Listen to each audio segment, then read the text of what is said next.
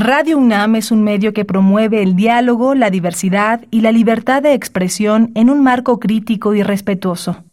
Los comentarios expresados a lo largo de su programación reflejan la opinión de quien los emite, mas no de la radiodifusora. La Facultad de Derecho de la UNAM y Radio UNAM presentan Toda sociedad requiere para su funcionamiento regirse por valores, principios, normas e instituciones. A diario escuchamos, leemos y opinamos sobre temas relacionados con la legalidad. Pero, ¿verdaderamente conocemos nuestros derechos y obligaciones? Tu participación es indispensable. Acompáñanos. Derecho a debate. En la cultura de la legalidad participamos todos. Conduce Diego Guerrero. Hola, ¿qué tal? Muy buenas tardes. Bienvenidas, bienvenidos a Derecho a Debate en la cultura de la legalidad participamos todas y todos. Mi nombre es Diego Guerrero y como cada martes les agradecemos que nos sintonicen por el 96.1 FM. Estás en Radio UNAM. Y el día de hoy me acompaña en la conducción quienes son la esencia de nuestra universidad y quien ya había estado con nosotros, Karina Guerrero, que por cierto, el día de hoy dimos calificación y si concluimos el semestre. Karina, bienvenido de nueva cuenta a Derecho a Debate. Hola a todos, muchas gracias por haberme invitado de nuevo aquí a Derecho Debate. Gracias a ti, Diego, y a aquellos que nos sintonizan, sobre todo a los invitados. Pues muchísimas gracias y bueno, vamos a, platicar sobre este tema tan importante que es la reforma en el, en el sistema de justicia laboral. Karina, ¿qué sabes sobre el tema que vamos a abordar el día de hoy? Pues bueno, la implementación de este nuevo modelo laboral es sin duda un hecho que es histórico, en especial para el beneficio de trabajadores y empresarios en nuestro país. Esto para poder constatar la libertad y la democracia ligadas a la justicia. También para atender a las necesidades y las carencias del sistema de impartición de justicia laboral, es de suma importancia para sentar bases en la transformación de este régimen sindical. Además de enfocarse en la negociación, en la transparencia, en la inclusión y en los derechos de la libertad de asociación. Es por ello importante dar a conocer más información de esta reforma para que aquellas personas que no cuenten con el conocimiento o alcance de la información tengan esta base para incluso poder implementarlo. Bueno, pues vamos a escuchar las voces universitarias que sabe, que conoce nuestra comunidad sobre el tema que vamos a abordar el día de hoy, que regresamos aquí a los micrófonos de Radio UNAM. Estás en 96.1 FM. Las voces universitarias.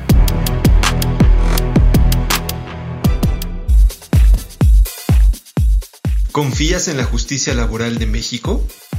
Eh, la verdad no confío mucho en la justicia laboral de México porque eh, en los últimos años se han presentado muchísimas quejas, al menos he sabido como de 10 personas, de las cuales 8 han tenido este quejas con estos departamentos en cuanto a las empresas en las que trabajan y la forma en las que se les atiende o se les intenta pues resolver los problemas no es la mejor. No confío en el término de justicia laboral, ya que en mi experiencia como empleada he visto cómo las empresas em, sobrepasan estos límites establecidos por la ley para un trabajador y abusan de ellos y al mismo tiempo infravaloran el trabajo de sus empleados y no les pagan lo justo, entonces creo que es un término bastante transgiversado.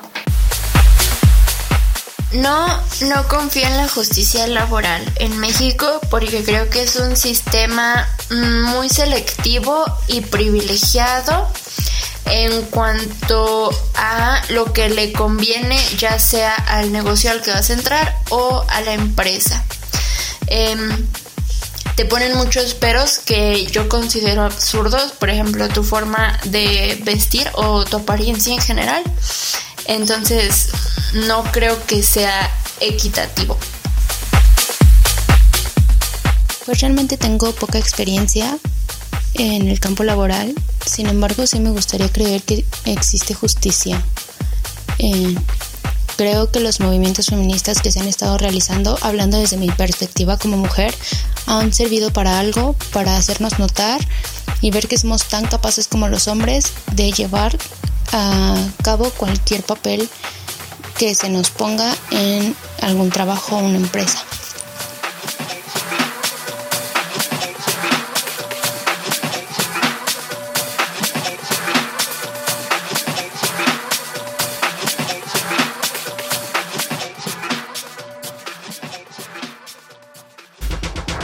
Síguenos en Instagram, Facebook y Twitter como Derecho a Debate.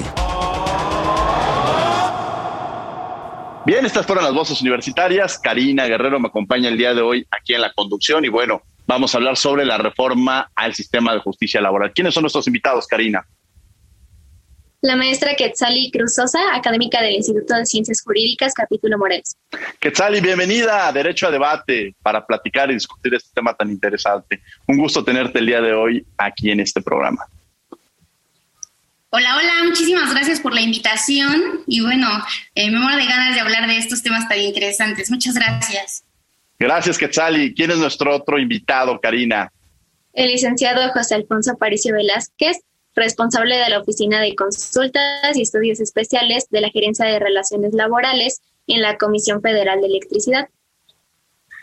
Querido Alfonso, quien ya es parte de esta familia, quien es parte de Derecho a Debate, y a quien yo lo quiero decir en este programa, eh, uno de los grandes logros que puede tener uno como maestro es ver los éxitos tan maravillosos que puede llegar a tener alguien que pasó y que convivió con los aulas.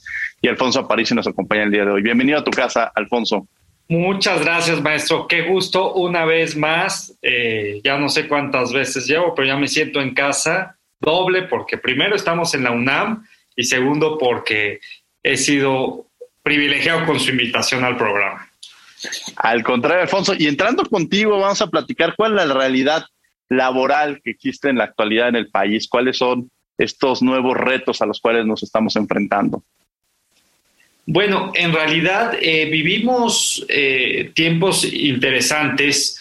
Primero, yo diría, estimado maestro Guerrero, que eh, la pandemia vino a reconvertir el derecho al trabajo más allá de las reformas laborales que existan, porque evidenció las graves crisis que ya existían en materia laboral como en otros ángulos y las agudizó en muchos sentidos. Hubo muchos despidos, reducción de salarios, de prestaciones o a veces, en el peor de los casos, o mejor dicho, eh, hubo eh, suspensión de relaciones de trabajo. Entonces esto puso en crisis un poco el derecho del trabajo, como hace unos programas platicábamos.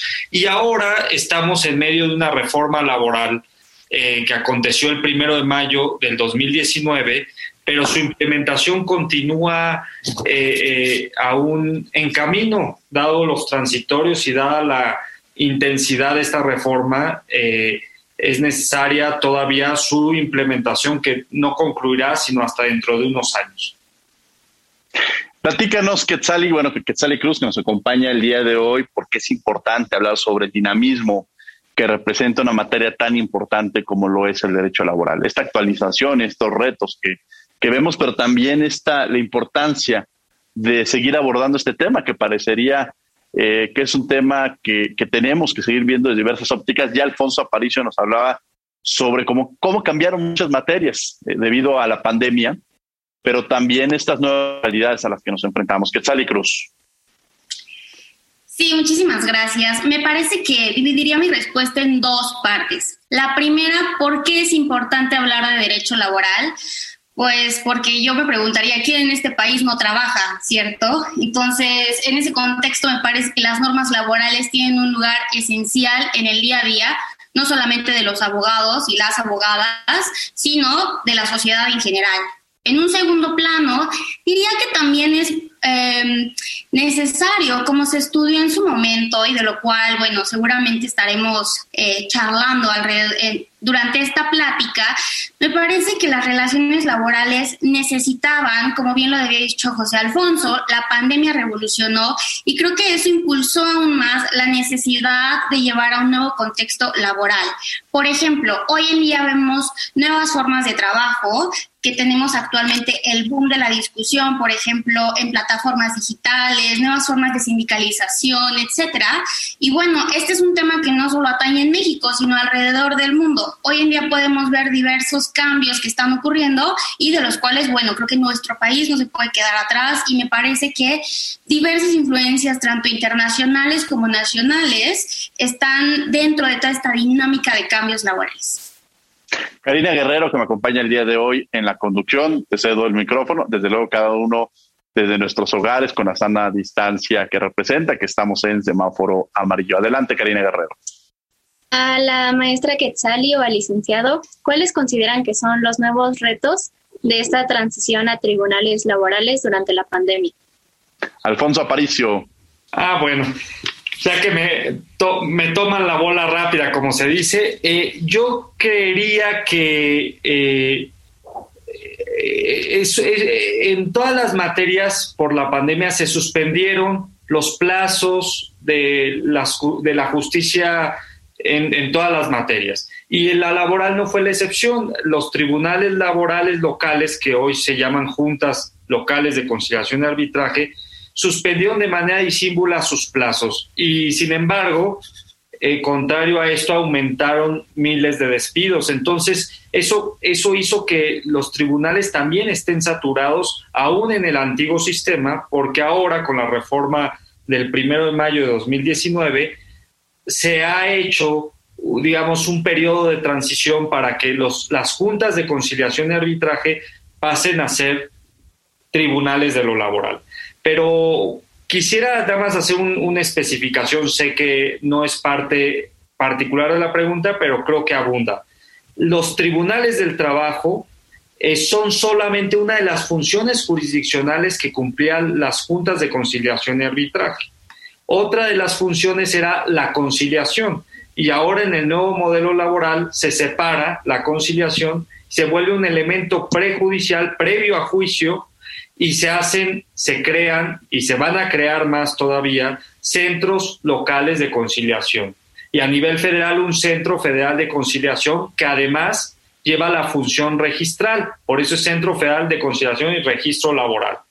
Eh, eh, en, consecuencia, el reto que tiene actualmente en la materia laboral, en tratándose de justicia laboral, es justamente implementar la transición de juntas de conciliación y arbitraje a tribunales de lo laboral y a centros de conciliación laboral. Muchas gracias, Alfonso Aparicio. Karina Guerrero, que me acompaña el día de hoy en la conducción. Adelante, Karina. A la maestra Quetzali Cruz. ¿Por qué la conciliación es uno de los ejes rectores eh, en, el cambio en el nuevo sistema de justicia laboral? Esta pregunta me parece muy interesante, puesto que existe un documento previo a la reforma laboral que se llamó Los diálogos por la justicia cotidiana. Y esto es relevante porque en este documento se abordaron distintas problemáticas que enfrentaba la justicia en México, no solamente en materia laboral, sino en diversas materias. Pero bueno, eh, concentrándonos en la materia laboral, un aspecto que se detectó en este documento que fue elaborado tanto por la UNAM, el CIDE y otras instituciones de alto renombre en México fue que la conciliación no se estaba aprovechando de una manera idónea, es decir, que había muchísimo más que explotar de esta institución y que no se estaba realizando. ¿Y cómo podemos saber que eso no se estaba realizando? Pues como bien José Alfonso comentaba, eh, había un exceso de juicios eh, anterior a la reforma. Y yo recuerdo que al corte habían alrededor de 400 mil juicios sin finalizar a nivel federal. Y bueno, esta era una de las pruebas por las cuales necesitábamos un sistema más eficiente, pero no solamente un sistema tema eh, de, resolución de conflictos, sino también de prevención de los mismos, porque ahora lo que se busca es darle un lugar estelar a la conciliación. Es decir, de ahora en adelante, un requisito previo para poder eh, ejercer la acción en materia laboral, o sea, poder demandar en un caso tradicional, diríamos, un trabajador a un empleador por algún despido, por ejemplo, no puede ir directamente a demandarlo, sino que ahora debe de agotar un procedimiento conciliatorio, una etapa conciliatoria, y ahí se va a otorgar una constancia de que ya se agotó esa etapa. Y con esta constancia ya se puede acudir a los tribunales laborales. Pero ¿qué se busca con todo esto? Bueno, pues que al menos se intente conciliar porque en la práctica lo que se hacía era que simplemente el patrón no iba o alguien no iba y no pasaba nada. Entonces me parece que ese es uno de los puntos más relevantes. Alfonso Aparicio, yo tengo una pregunta en el tema sindical. Uno de los temas que ha sido tocado ha sido esta democratización de los sindicatos, ¿no? Eh, de pronto ha habido una mala imagen, la, razón y sentido de los sindicatos es precisamente defender los derechos laborales, pero no siempre ha sido, eh, siempre ha sido también catalogado en este tema de imposición de líderes sindicales que se perpetúan en el poder y que duran años tras años. Un tema que me parece que se retoma en esta reforma de la democratización sindical. ¿Qué, platícanos un poco sobre este tema. Este es un tema crucial, es, es un tema eh, que parece el corazón de, de esta reforma y que el gobierno actual lo ha tomado con mucho ahínco. Permítame decir un antecedente previo. En el 2017 eh, ya existió una reforma al artículo 107 y 123 de la Constitución. Esto no se dio con el actual gobierno, sino con el gobierno pasado, y muchos criticaban que era producto primero de la firma y ratificación del TPP, que quedó como TPP 11 por la salida de Estados Unidos a la llegada de Donald Trump, y después con el TEMEC. Eh, eh, al final, lo que hizo la Constitución, el 123, el apartado A, es establecer las bases de lo que conocemos los laboristas como democracia sindical. Y después, el primero de mayo del 2019, se aterrizó esta reforma constitucional eh, en que uno de los ejes, insisto, fue la democracia sindical y se detalló específicamente en qué consistía. Eh, eh, en México venimos de una tradición, desgraciadamente, en que algunos laboralistas más de izquierda han catalogado, explotado este concepto que no es jurídico, pero es un concepto que explica muy bien el problema, que era el de los contratos de protección patronal en que en específico el patrón era quien elegía al sindicato y no los trabajadores. Este, este, era el principal problema de representatividad para que los trabajadores tuvieran un verdadero, digamos, eh, eh, representante frente al patrón y así pudiera defender sus condiciones laborales. Muchas veces el patrón, para evitar que hubiera un sindicato auténtico, contrataba un sindicato falso eh, digamos, de mentira, y entonces lo registraba.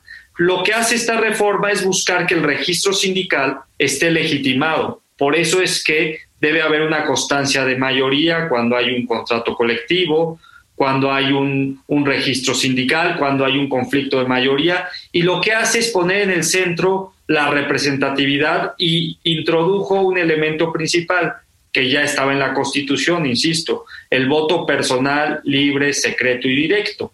Porque si un voto no era personal, libre, directo y secreto, pues era muy fácil que hubiera represalias hacia los trabajadores. Esto de todas formas sigue siendo un reto, pero mucho de lo que ha dicho el gobierno actual es que si la democracia ya había llegado a todos los ámbitos de, nuestro, de nuestra vida pública, faltaba que llegara al ámbito laboral. Y esto de, que los líderes eh, sindicales eternicen, pues esto es una práctica que la reforma laboral no dice nada. Pero también yo digo que es parte de la democracia, que haya relevos en las direcciones. Un tema rápido, estimado maestro, es, por ejemplo, el tema de género. Eh, pocos han hablado de este tema, pero la paridad de género en la directiva sindical es un elemento que se puso, por ejemplo, en el 371 de la ley. Y esto sí habla también de democracia. Una democracia sin equidad de género, pues no es democracia. Entonces, digamos que se desdobla en muchas dimensiones esta reforma. Wow, la verdad es que hay muchos temas que empezamos a, entender de esta reforma. Escuchamos la reforma laboral, la reforma laboral, pero qué tanto nos involucra, qué tanto repercute, nos hablaron de esta conciliación, este, este tema de, pues, de esta búsqueda de democratización sindical, de ese tema de paridad. Es decir, hay muchos elementos que toca y que va, y que va eh, estructurando la misma. Quetzali, quiero que me platiques qué otros elementos o brevemente algunos tres puntos eh, importantes que tiene esta reforma y después la misma para Alfonso, para quizá también estos contrastes que nosotros no tenemos visualizados en la práctica y tampoco ustedes, que son expertos, que sí los han detectado. Quetzal y Cruz. Ok, me gustaría abordar brevemente algunos puntos. El primero de ellos quiero rescatar justo de lo que comentaba José Alfonso, la temporalidad en la directiva. Han habido múltiples quejas, ¿no? O sea, en la sociedad de que eh, hay, hay dirigentes sindicales que permanecen durante años. Entonces, a partir de la reforma se instaura que en lo sucesivo no puede existir que no haya límite en la duración de la directiva. Asimismo, se establece que en caso de que eh, existe un límite que exceda la posibilidad de que los demás trabajadores puedan participar en procesos democráticos, esto no surtirá efectos. Eso lo encontramos en el artículo 358 de la Ley Federal del Trabajo. Me parece sumamente relevante y ya que José Alfonso lo señala, bueno, me gustaría ponerlo en la mesa. Otro punto que también me parece esencial es que ahora se contempla una figura denominada constancia de representatividad. ¿Y qué quiere decir esto? Bueno, que de ahora en adelante los sindicatos deben tener una de representatividad que denomina justo el Centro Federal de Conciliación y Registro Laboral emitirá a los sindicatos. ¿Y qué significa esta constancia? Bueno, que quien tiene esa constancia puede llevar a cabo dos acciones. Por una parte, el emplazamiento a huelga por celebración de contrato y por otra parte, la negociación colectiva con el empleador. Si no se tiene esa constancia, no se pueden llevar a cabo esas dos acciones. Me parece sumamente interesante. Y bueno, la Ley Federal del Trabajo prevé un procedimiento para la emisión de esta constancia en la cual se debe demostrar que se cuenta con al menos el 30% de la representatividad de las personas trabajadoras. Esos son, serían algunos puntos que me gustaría dejar sobre la mesa y que me parecen sumamente esenciales. Y bueno, justo retomando lo que comentaba José Alfonso, los estatutos ahora prevén eh, paridad de género en la elección de la directiva y en la conformación de esta. Asimismo, se fortalece la figura de rendición de cuentas y bueno, entre otros que podremos seguir, pero me parece que estos son los más esenciales que me gustaría comentar aquí. Alfonso Aparicio, la misma pregunta sobre estos puntos relevantes que quizá nosotros empezamos en el programa a abordar temas y al final dicen, bueno, eh, quizá estos temas quedaron en el aire y no se preguntaron, quizá ante la ausencia de información que incluso los propios conductores podemos llegar a tener o que no somos especialistas en materia laboral y que el público debe conocer. José Alfonso Aparicio. Sí, bueno, es que eh, realmente la reforma es eh, una reforma que puede dimensionarse desde dos perspectivas. Una, la materia que los laboralistas llamamos derecho individual del trabajo, eh, que ahí pueden ir derechos y prestaciones, y la otra, derecho colectivo del trabajo, que va a este tema de democracia sindical que bien delineaba Quetzali. Eh, y en medio un tema de justicia laboral. O sea, es una reforma muy ambiciosa que toca estas tres dimensiones. No dos, sino tres, mejor dicho. Y, y, hay temas muy particulares que a veces no se hablan, como este que mencionaba del tema de paridad de género, pero también hay un tema muy particular, eh, muy exquisito para los procesalistas, esto es más de derecho individual del trabajo, de derecho procesal, eh, que es el tema del aviso de despido. El artículo 47 ha sido reformado en varias ocasiones, eh, en el 2012 con una reforma previa y ahora en el 2019. Y este artículo específico marcaba antes de esta reforma como un requisito obligatorio para que un despido fuera justificado que hubiera un aviso del despido. Eh, después fue delineándose y se dijo que el aviso podía eh, eh, darse mediante un procedimiento para procesar, así le llama la ley. Y ahora la redacción parece encaminar que si no hay aviso de despido, el patrón, el empleador, puede válidamente ante un juicio laboral, aun cuando no haya dado el aviso, acreditar que hay una causa legal de despido, lo cual es una dimensión muy distinta que, que, en mi opinión es muy buena porque produce que ahora los patrones o los trabajadores no, no, no, traten de falsificar que se dio un aviso o que no se dio, sino que sustenten las razones legales o no de un despido. Eso es un cambio muy, muy importante en materia procesal. Luego, un segundo cambio, eh, nada más por ponerlo como ejemplo, porque son muchos los temas que podríamos abordar, es el artículo 49. Específicamente, eh, eh, son las causales del despido sin, digamos, de un despido injustificado sin lugar a la reinstalación.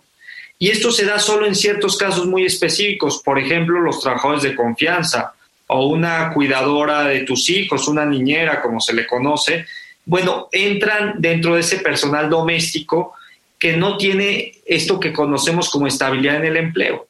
Pero da lugar que aun cuando no haya, eh, lugar a, la reinstalación, el patrón desde el primer momento en que la despida, aun cuando no me dio una causa, tenga que darle una indemnización y pueda depositarlo ante la Junta. Esto es muy sano porque todo el mundo pensaría que esto es una posición patronal, pero esto provocaba muchos vicios eh, en los juicios que duraran mucho tiempo, que no diera lugar a la reinstalación y que el trabajador no tuviera desde el principio una indemnización. Eh, esto abre estas puertas de vicios que se han dado mucho en la materia laboral procesal. Eh, además de los otros temas que ya hemos dicho, de, la independencia de las propias juntas y de la materia colectiva que tiene que ver con la libertad sindical. Solo mencionaría, así como en cada intervención he dicho un antecedente, hay un antecedente más. En materia sindical, el convenio 98 de la OIT, cuando entró este gobierno, eh, lo apunté hace rato que lo investigué, me parece que fue en el 2018, se ratificó por México este convenio, que es un convenio fundamental y era el último convenio fundamental de la Organización Internacional del Trabajo que no habíamos ratificado. Y con eso se concretó el 98 y 87 de la OIT sobre libertad y negociación colectiva eh, para lograr afianzar lo que ya dice bien la reforma laboral. Karina Guerrero, que me acompaña el día de hoy aquí en la conducción. Karina, los micrófonos son tuyos a la maestra Quetzali Cruz, ¿cómo es que impacta a los trabajadores el cambio o la implementación de estos temas como la democracia, el voto personal, libre y secreto, o por ejemplo la transparencia? Esa pregunta me encanta porque creo que justo este es, o sea, el punto central de la reforma, a quién está dirigido, a las personas trabajadoras, a las personas empleadoras en sus relaciones que día a día se llevan a cabo. Y me encanta dar este ejemplo cuando explico este tema, porque siempre pregunto, imagínate que tú no supieras que existe la figura del aguinaldo, o sea, no sabes que existe no la vas a reclamar porque no sabes que existe. Entonces, a mí el derecho de acceso a la información me encanta porque me parece que es la puerta a múltiples derechos. Me parece que la figura de la transparencia en este proceso de democratización sindical es esencial puesto que difícilmente las personas trabajadoras van a llevar a cabo una exigibilidad de derechos si no saben que estos existen. Por ejemplo, justo como el maestro Guerrero comentaba, escuchamos mucho que existe la reforma y la reforma, pero lo sabemos a muy grosso modo y pocas veces conocemos los detalles de esta. La ventaja de que las personas trabajadoras conozcan sus derechos es que las pueden, eh, pueden llevar a cabo la exigibilidad de estos y que además, por ejemplo, hay personas que me preguntan mucho sobre temas sindicales porque no saben cómo ni siquiera crear un sindicato y eso es, cosa, eso es algo que a veces las los laboralistas decimos, eso es básico, pero no sabemos que muchas veces pues es un tema totalmente desconocido para quienes no son abogadas o abogados. Entonces me parece que ese sería uno de los ejes rectores, que me parece que hay una apertura mayor y también entrando un poco en materia de transparencia, eh, bueno, la ley de general y federal de transparencia ya establecen la la obligación de las autoridades laborales, en este caso, eh, bueno, sería del Centro Federal de Conciliación y Registro Laboral, de hacer pública la información sindical que tengan en su poder. Por ejemplo, qué sindicatos existen, eh, quiénes forman parte de estos sindicatos, que fue un tema muy comentado, pero al final el padrón de socios es público, eh, a qué central pertenecen, eh, cuál es el contrato colectivo, etcétera. Entonces me parece que esta es la puerta a la exigibilidad de otros derechos. Alfonso, parece obligado que abundemos también el tema de transparencia y rendición de cuentas y datos personales, sobre todo porque has tenido eh, te has involucrado en temas laborales, pero también en esta materia. Algo que te gustaría abundar en, este tema, precisamente de transparencia, quizá también metiendo el tema de datos personales. Con todo gusto, pues, eh, como me gusta un poco el, tema histórico de antecedentes, porque siempre da lugar a reflexionar por qué hemos llegado a donde nos encontramos. Eh, este tema, como bien comentaba Quetzali, sí está en la reforma del 2019 pero tiene un antecedente previo en lo que los laboralistas llamamos como derechos laborales inespecíficos, aquellos derechos que no están regulados en cuerpos laborales eh, en particular, sino otras materias, pero que implican o tienen implicaciones directas al mundo del trabajo. Es el caso del tema de transparencia y de datos personales.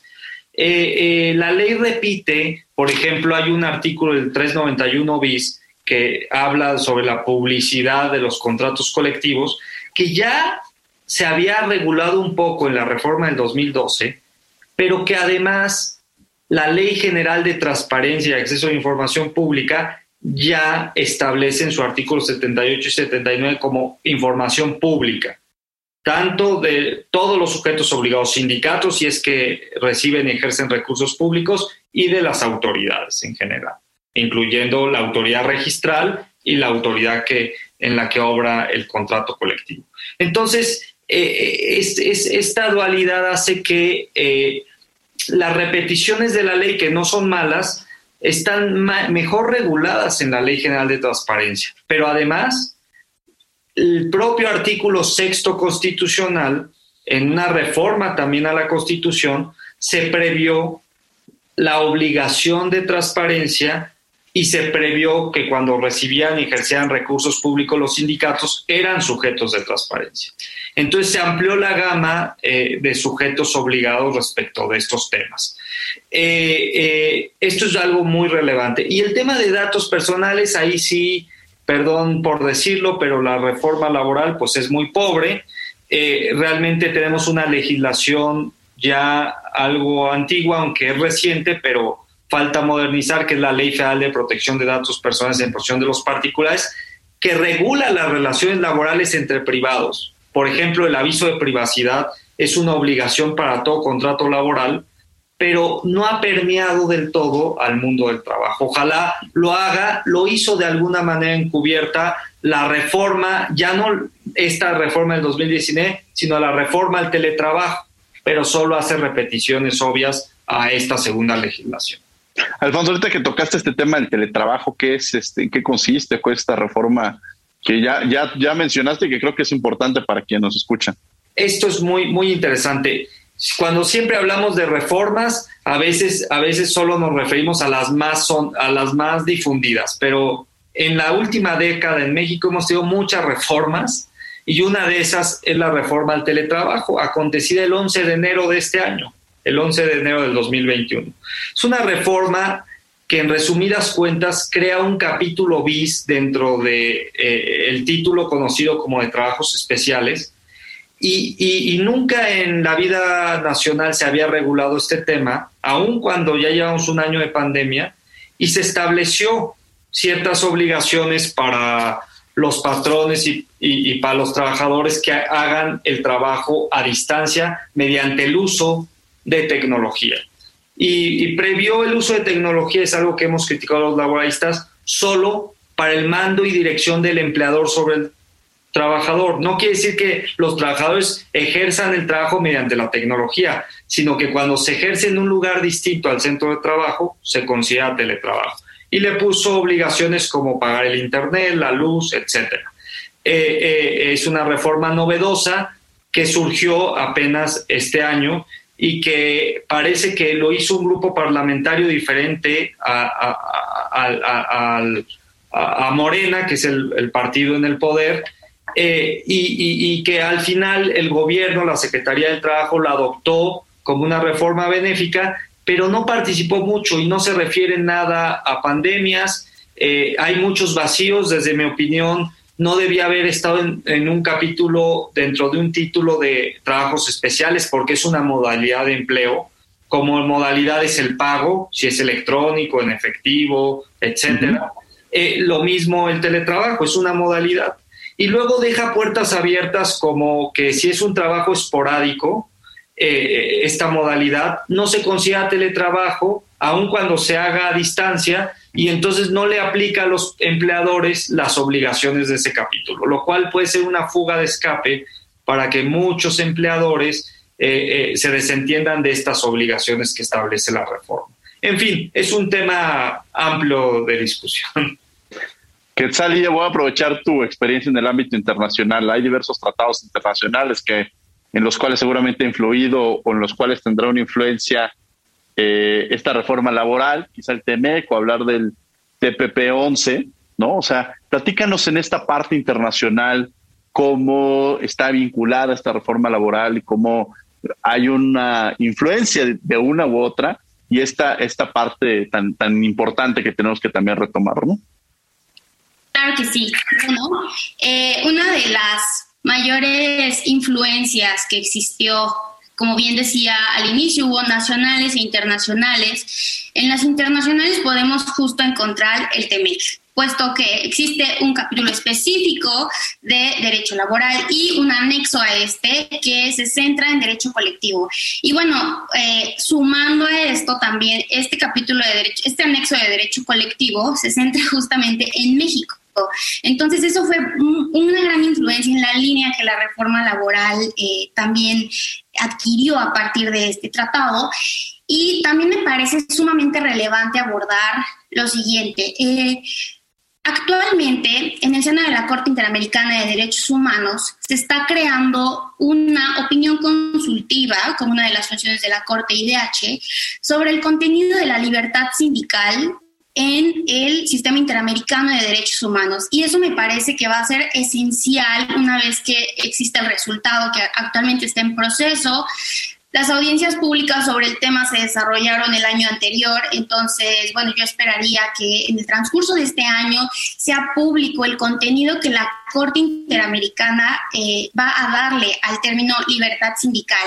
¿Por qué? Porque en su momento se, se, señalaba que existían parámetros que la propia OIT ha dado, pero estos son de carácter universal, puesto que la OIT es un organismo a nivel universal, pero en el seno del continente, específicamente de la región latinoamericana, no contamos con un contenido de la libertad sindical. Entonces me parece sumamente esencial esto y creo que va a ser eh, de mucho provecho para el sistema jurídico mexicano y bueno, eh, a manera también de, pues de ilustrar la relevancia del tema es que al México ser un Estado parte del sistema, bueno, pues está obligado a seguir los parámetros que se determinen en el propio sistema. Me encanta, por ejemplo, hablar de la sentencia de Lagos del Campo contra Perú, porque cuando le digo esto a mis estudiantes, les digo, bueno, o sea, a lo mejor ustedes dirían, ¿y a mí qué me importa lo que pasó en Perú? Pues sí, ahora en el nuevo contexto del sistema interamericano no es relevante porque la jurisprudencia internacional, así como las opiniones consultivas de la Corte, son vinculantes para México. Entonces me parece... Para quienes nos escuchan, para quienes nos escuchen, platícanos un poco más sobre esto de Perú. Bueno, eh, lo voy a tratar de sumarizar porque a veces me alargo mucho con esta sentencia porque me parece sumamente interesante. Este es un caso que se dio en Perú, eh, que inició en 1989, en donde el señor Lagos del Campo, que fue eh, la, la, persona a la cual fueron violados los derechos humanos en Perú y que demandó al Estado peruano, bueno, él trabajaba en una empresa industrial y ahí existía una especie de figura sindical, era un, era un ejercicio de asociación, pero no se llamaba sindicato, sino que era eh, una asociación industrial. Y en este contexto es que él era el representante de trabajadores y bueno, en su carácter de representante, él daba la cara en las elecciones que se daban al interior de la empresa. ¿Qué pasa después? Eh, se llevan a cabo unas elecciones y él eh, advierte que hubo irregularidades, puesto que no se llamó a la parte que representaba a los trabajadores. Derivado de esto, él presenta inconformidades ante las autoridades respectivas de Perú, eh, le dicen que no, que sí, todo fue regular y en ese sentido es que él acude a medios de comunicación para hacer pública la inconformidad que existía por parte de los trabajadores y bueno, él era la voz de ellos, entonces acudió a medios de comunicación y dio entrevistas diciendo que habían irregularidades, etcétera.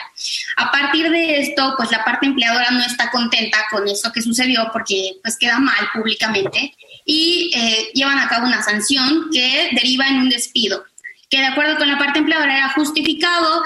Posteriormente el señor Lagos del Campo, bueno, agota el principio de definitividad, demanda ante los tribunales laborales. En primera instancia le dicen que fue injustificado, se lleva a cabo una apelación, se determina que fue justificado y es ahí que él va a la Corte Interamericana, en donde se hace por primera vez un estudio respecto del artículo 26 de la Convención respecto de estabilidad en el trabajo, la Convención Americana. Eh, en ese sentido es que esa es la primera. Y la segunda que me parece sumamente interesante es en materia de libertad de expresión, porque la Corte IDH determina que se violó el derecho de libertad de expresión del señor Lagos del Campo, pero no solo de él, sino de las personas a las cuales él representaba, puesto que él es la voz de estas personas. En ese sentido me parece sumamente interesante y bueno, ahí está el resumen del caso. Espero que despierte su curiosidad para andar más en él. Muchas gracias, Quetzali. Karina Guerrero, que me acompaña el día de hoy en la conducción, estás en Radio UNAM, estos 96.1 FM y estás en Derecho a Debate. Adelante, Karina Guerrero. Ahorita que estaban mencionando de algunos de los derechos, ¿cuáles serían algunos otros que podrían surgir de esta libertad sindical? Alfonso Aparicio. Es muy interesante porque seguramente los radioescuchas dirán, bueno, ¿y qué es la libertad sindical? Bueno, eh, para poder decir qué derechos están circundantes a, este concepto. La libertad sindical se puede resumir como la libertad que tienen los trabajadores de pertenecer, no pertenecer o dejar de pertenecer a un sindicato. Eso es la libertad sindical. Y luego ya algunos ya más exquisitos, más académicos dicen, bueno, hay una dimensión colectiva, que es el sindicato que tiene su libertad de pertenecer a otro sindicato, formar una federación y una federación formar una confederación o no formar o dejar de formar parte de esas federaciones o confederaciones. Entonces, esto es la libertad sindical. Ahora, ¿cómo se protege? Pues se protege en, instrumentos internacionales, principalmente en el 87 y 98 de la OIT. La OIT tiene un comité de, eh, de libertad sindical específico, es un órgano especializado que resuelve sobre casos relacionados al tema de libertad sindical y de alguna manera eh, eh, se ha ido desarrollando a veces en algunas jurisprudencias eh, eh, regionales, como es el órgano de, llamado Corte Interamericana de Derechos Humanos. Hay un caso, por ejemplo, que ahora que mencionaba Quetzali, de la opinión consultiva de Panamá, en que habla sobre los derechos humanos de las personas morales y dice no tienen derechos humanos, pero hace una excepción para los sindicatos, por ejemplo. Entonces es muy interesante cómo se desarrolla. Entonces, ¿cuáles son los derechos, una vez eh, dada esta amplia explicación, que, que, se pueden desarrollar a partir de la libertad sindical? Pues el primero es formar parte de un sindicato o dejar de formar parte de un sindicato. Por ejemplo, eh, eh, la reforma del 2012, la reforma que se hizo en los últimos años, de últimos minutos, perdón, de Felipe Calderón, se dijo que estaba prohibida, se prohibió por primera vez en la Ley Federal del Trabajo, la cláusula de exclusión, que en otros países le llaman de taller cerrado o abierto. Y esta cláusula establecía que quien se saliera de un sindicato en automático salía de la empresa. Entonces se dijo que estaba prohibida en la reforma laboral, pero en realidad ya había habido una resolución de la Corte que la había declarado inconstitucional, que había dicho que eso violentaba la libertad sindical. Eh, eh, es decir, tiene muchos ámbitos eh, este concepto amplio, pero que tiene mucho que ver con esto que he dicho de pertenecer, no pertenecer o dejar de pertenecer a un sindicato. Vamos a descubriendo tus derechos y regresamos a Radio UNAM. Estás en 96.1 FM hablando sobre la reforma al sistema de justicia laboral. No te vayas, regresamos. Descubriendo tus derechos. Derecho al agua potable. Toda persona tiene derecho al acceso, disposición, saneamiento de agua para consumo personal y doméstico en forma suficiente, salubre, aceptable y asequible. El Estado debe garantizar este derecho y la ley definirá las bases, apoyos y modalidades para el acceso y uso equitativo y sustentable de los recursos hídricos, estableciendo la participación de la Federación las entidades federativas y los municipios, así como la participación de la ciudadanía para la consecución de dichos fines. Este 2021, México atraviesa uno de los años más secos de su historia. Según la Comisión Nacional del Agua, el caudal del Cutzamala, sistema hídrico de distribución de agua dulce para la zona metropolitana del Valle de México, se encuentra un 30% por debajo de la media histórica, eso hace que menos agua llegue a la capital mexicana. Prácticamente todo el país se encuentra ante un desabasto importante de agua, sobre todo la franja norte de la frontera con los Estados Unidos. Exijamos a las autoridades el cumplimiento del derecho humano al agua, pero sumémonos al cuidado, administración cuidadosa y no contaminación del líquido vital. No olvidemos que dependemos del agua para vivir. Escuchas Derecho a Debate.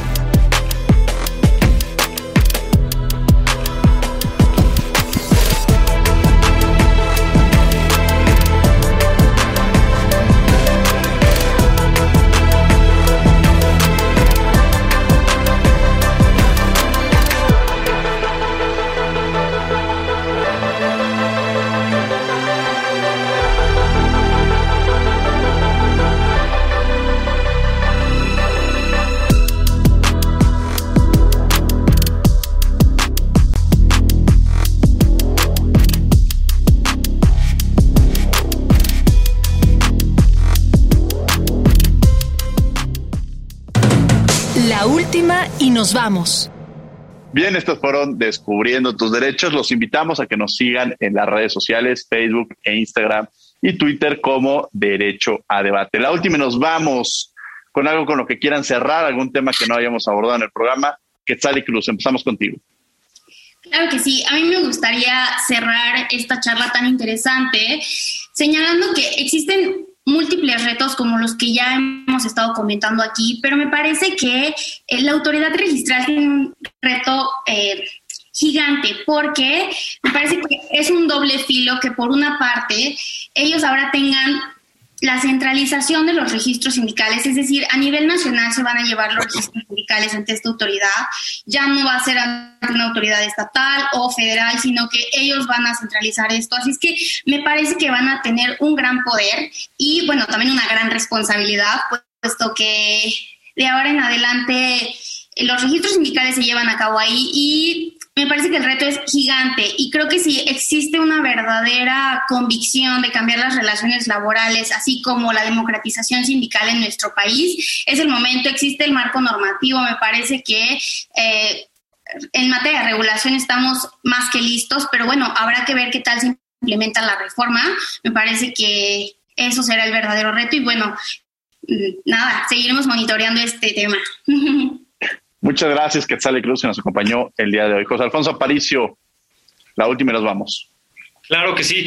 Bueno, Estados Unidos hace una semana exactamente anunció que donaría 130 millones de dólares para la reforma laboral. Lo, lo, denominó como ayuda técnica. Entonces esperaríamos que eh, eh, eh, hubiera no solo voluntad política, sino recursos para implementar algo que a todas luces no puede ser nada desdeñable como lo que hemos platicado, democracia sindical, transparencia sindical, eh, voto personal libre, secreto, directo, eh, una justicia autónoma al Poder Ejecutivo, eh, nuevas reglas procesales, etcétera. Entonces parece muy ambiciosa, pero yo esperaría que fuera una reforma que avanzara Pero también, insisto, como inicié, no es la única reforma.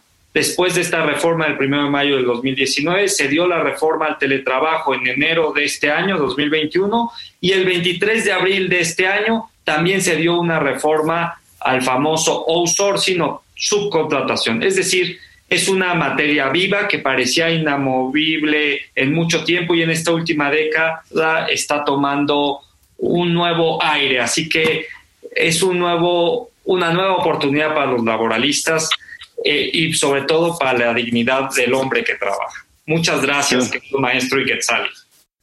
Muchas gracias, querido Alfonso Aparicio, que además este, esto también es una invitación para los estudiantes de Derecho que de pronto están buscando qué camino seguir. Bueno, pues encontrar eh, una rama muy interesante como Karina Guerrero, pues que, puedan encontrar en, en, el área laboral. Y hoy aprendimos mucho. Karina, muchas gracias también por haber estado con nosotros el día de hoy.